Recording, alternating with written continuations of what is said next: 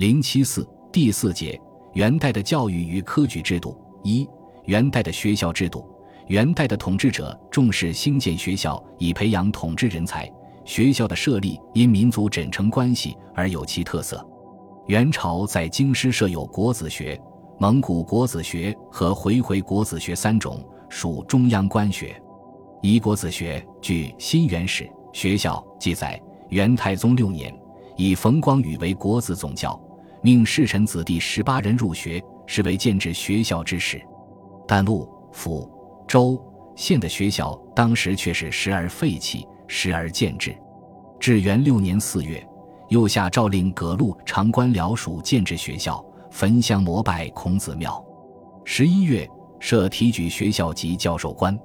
至元七年，又下令侍臣子弟十一人入学学习，其中年龄较大的四人跟随许衡学习，童子七人跟随王洵学习。许衡曾任国子祭酒，对于经传。子史、礼乐、名物、星历、兵刑、识货、水利等无不涉猎。在此之前，即已开始教诲蒙古弟子。王洵曾任太子赞善，辅助太子颇有成绩。许衡告老后，以王洵为国子祭酒。至元二十四年，于大都创设国子学，设博士及助教担任教学，但助教必须分别住进学生宿舍，博士亲自讲授经旨，是正音训。学政、学录在帮助学生学习外，还附有申明规矩、督习课业的任务。课程、教材及教学实施计划都有明确规定。从课程与教材中，显然是接受了宋代理学教育的传统，把《孝经》、小学、《论语》、《孟子》、《大学》、《中庸》摆在学习的首位，其次学习诗书、礼记、周礼、春秋、易等。博士助教亲自教授学政学录，伴读则按次序传习。学生作业有对数、诗章、经解、史评，由博士出题，生源具稿，先成助教，四博士既定，使录附课部，以评考教。当时集贤院和有关官员还议定，国子学社监官四员，祭酒一员，司业二员，监丞一员，学官六员，博士二员，助教四员。生源定额是二百人，先让一百人和伴读二十人入学。在这一百人中，蒙古人为五十名，色目人及汉人五十名，年龄皆在十一岁以上。学生资格限制为素位大臣子孙、卫士世家子弟及七品以上朝官子孙。平民的俊秀者，需经三品以上官的保举方可入学。个人所用的经史子集诸书。由国家典藏书籍中发给学生膳食和一切费用都由国库拨用，等制备学田并提供经常费用之后，一切费用从学田内开支出。生源后增至四百人。元代国子学实行生斋积分法和共生制，积分生斋是把学员按程度分别编入三斋，后改为六斋，东西相向。下两斋教游艺一人。程度最低，习小学；中两斋教居德之道，学习四书以诗律；上两斋教实习日新，程度最高，学习五经言明经义。每季度考核其学习内容，按成绩依次递升。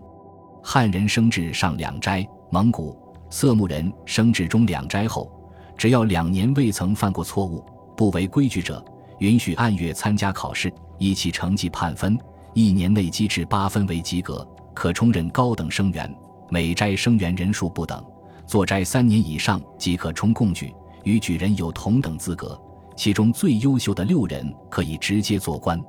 这种选拔优异生员直接授官的制度，即称为共生制。由此可见，在国子学里，对汉人学生限制较严，对蒙古及色目人较宽。二蒙古国子学。创设于元世祖至元八年，选隋朝蒙古、色目、汉人官员及妾学子弟中俊秀者入学，学官有博士、助教、教授、学政、学录、典书等。教材用翰林院译成蒙古文字的《通鉴节要》一书。爱好学习的也可兼习算学。生源初无定额，其后为一百人，官府为其提供膳食费用。延佑二年，增为一百五十人，其他就学者可做陪堂学业。生源学习二三年，成绩优秀者测题考试，精通者量授官职。蒙古国子学着重培养蒙古族子弟，学习内容都是蒙古文字。管理和考试办法及津贴补助与国子学都不同。蒙古国子学成立时间在国子学前十六年，由此可知它的重要性。三回回国子学创设于至元二十六年，由翰林院义夫的哈鲁丁教授用意思体非文字教学。教授对象和学生来源是一般的公卿大夫与富民之子，入学制度与汉人相同。学校以为诸官衙培养翻译人才为目的。泰定二年，由于回回国子学学生较多，除原已给予津贴补助善事的学官生员二十七人外，又增加补助员额二十五人。可知元朝政府对于这所学校还是相当重视的。元代按路府。州县四级设相应的官学，但事实上并未普及。陆学创设于世祖至元九年，设有教授、学政、学录等官员各一员；府学及上中州学各设教授一员。教授由朝廷任命，其他学官由礼部、各行省或宣慰司任命。至元二十八年，命江南诸路学籍各县学内设立小学，选老成之士任教。并于其他先儒过化之地、明贤行经之所，建立具有地方官学性质的书院。诸路都设有提举学官管理教育，学习内容与国子学相同。元代地方官学除设以上学校外，还设有具有民族特色的蒙古自学和医学、阴阳学。诸路蒙古自学创设于至元六年，招收诸路抚州官员子弟及民间子弟。教材同蒙古国子学，以蒙古文通鉴节要为教学内容。学官设置有同郡县学，有教授、学政等。命有司割地以充作学田为学官，生员提取俸禄和领给。生员学成，通过翰林考试后，可授以学官一职。诸路蒙古自学和蒙古国子学都是国字教学。都以蒙文译写的《通鉴节要》为教材，两者学生来源大致相同。实际上，蒙古、色目、汉官子弟都有去上学的，民间子弟也有不少。这个学校设置目的虽有普及蒙古文之意，同时也有培养意识学官的作用。诸路医学创始于世祖中统三年，直属太医院，学习内容以《素问》《难经》和《仲景》。书和脉诀之类的医经文字为主，但也必须通四书，不通四书者禁制，不得行医。学校设有教授、学政、学录，以对医学生员进行教授管理，对医学生员免除其一切杂役。为了使医学生员成才，世祖皇帝初年还注意检查考核医生平日的学习成绩。方法是，当医学生员学有所成时，每月以疑难杂症对其进行考试。以其答对成绩的优劣作为奖罚的根据。至元二十三年，又命各道按察司检查医学生员，每年降下十三课题目，让医学生员每月研习一议一道，以便年终考其优劣，以检查考核医学生平日的学习成绩。太医院也制定了考试医学生的办法，并由中书省议行，还颁行了医学官罚俸条例，规定凡有医学生员不作斋义业和有名无实者。对教授、学政、学录罚其俸禄，以正学风。诸路阴阳学创设于至元二十八年，隶属司天台，是培养训练关于天文、历算方面人才的专门学校。按照儒学、医学的教学办法，每路都设有教授掌管教学，学习内容有天文、术数、测验、漏课、阴阳、司辰等科。学有成就者，录在司天台就职。元代之所以要在地方诸路普设医学和阴阳学，大概主要是军事、对外贸易和农业上的需要。从军事上说，蒙元统治者以征战起家，在战争过程中士卒发生一急事所难免，如何医治疾疫，这就成为元蒙统治者十分关心的问题。另一方面，天文、季节、气候、风向等都与战争发生密切联系。具有阴阳学的知识异能，就有利于战争的部署和指挥。从对外贸易来说，元代幅员辽阔，对外海陆交通和贸易络绎不绝，这也如战争一样，需要医疗与天文历法等方面的知识。从农业生产上说，广大农民群众是主要的生产力，为了保护生产力而从事农业生产，即从统治者本身利益着想，也不能不注意医学的普及。还有，农业耕作莫重于不为农时。掌握准确的立法知识和按照季节时令播种耕种，是农业生产上的现实需要。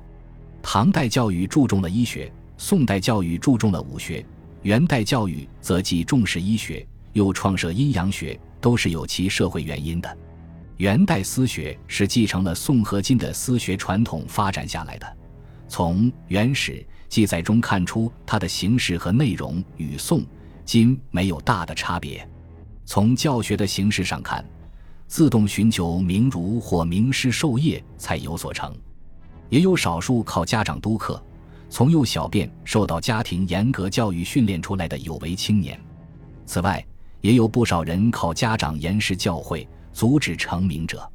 从教育内容上看，以儒家经典及道德性命之说为普遍教材，见或旁及天文、地理、律历。算术等自然科学方面，从私学的生源来源看，除汉族外，还有蒙古族、维吾尔族、女真族、契丹族、党项族以及阿拉伯族，昭示了中华民族大融合、东西文化的广泛交流。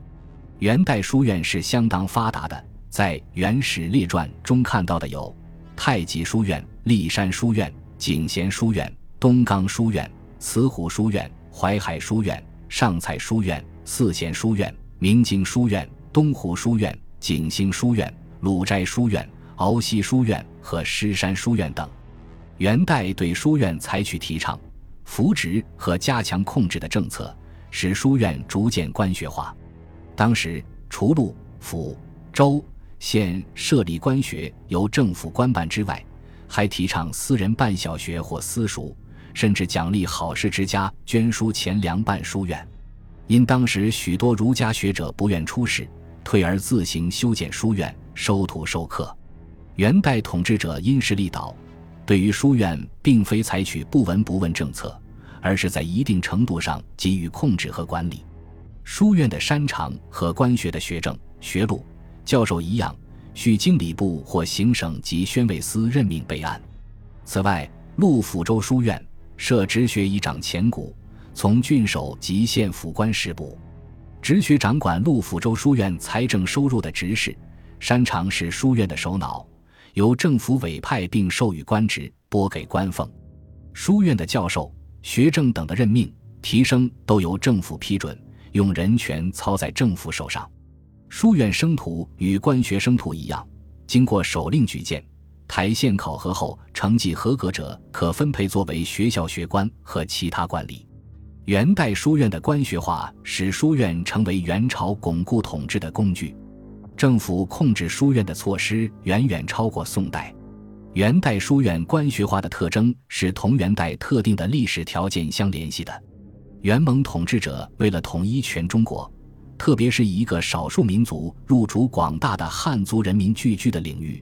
除了运用武力镇压手段之外，势必千方百计进行精神统治，重视儒学，启用儒士，发展儒家教育，就成为他的重要政治任务。于是，蒙元政府便有意识地在诏令设置经学和潞州府学的同时，强调设办书院。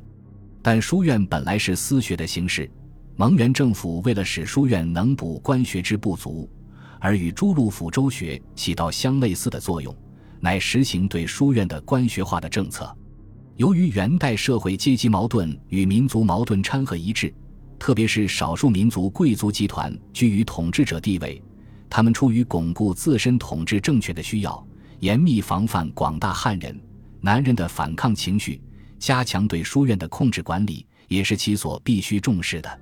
元朝统治下的封建士大夫处在当时的社会、政治、经济条件之下，多数人是随波逐流、与世抚养的，但也有少数隐居教授的高洁之士。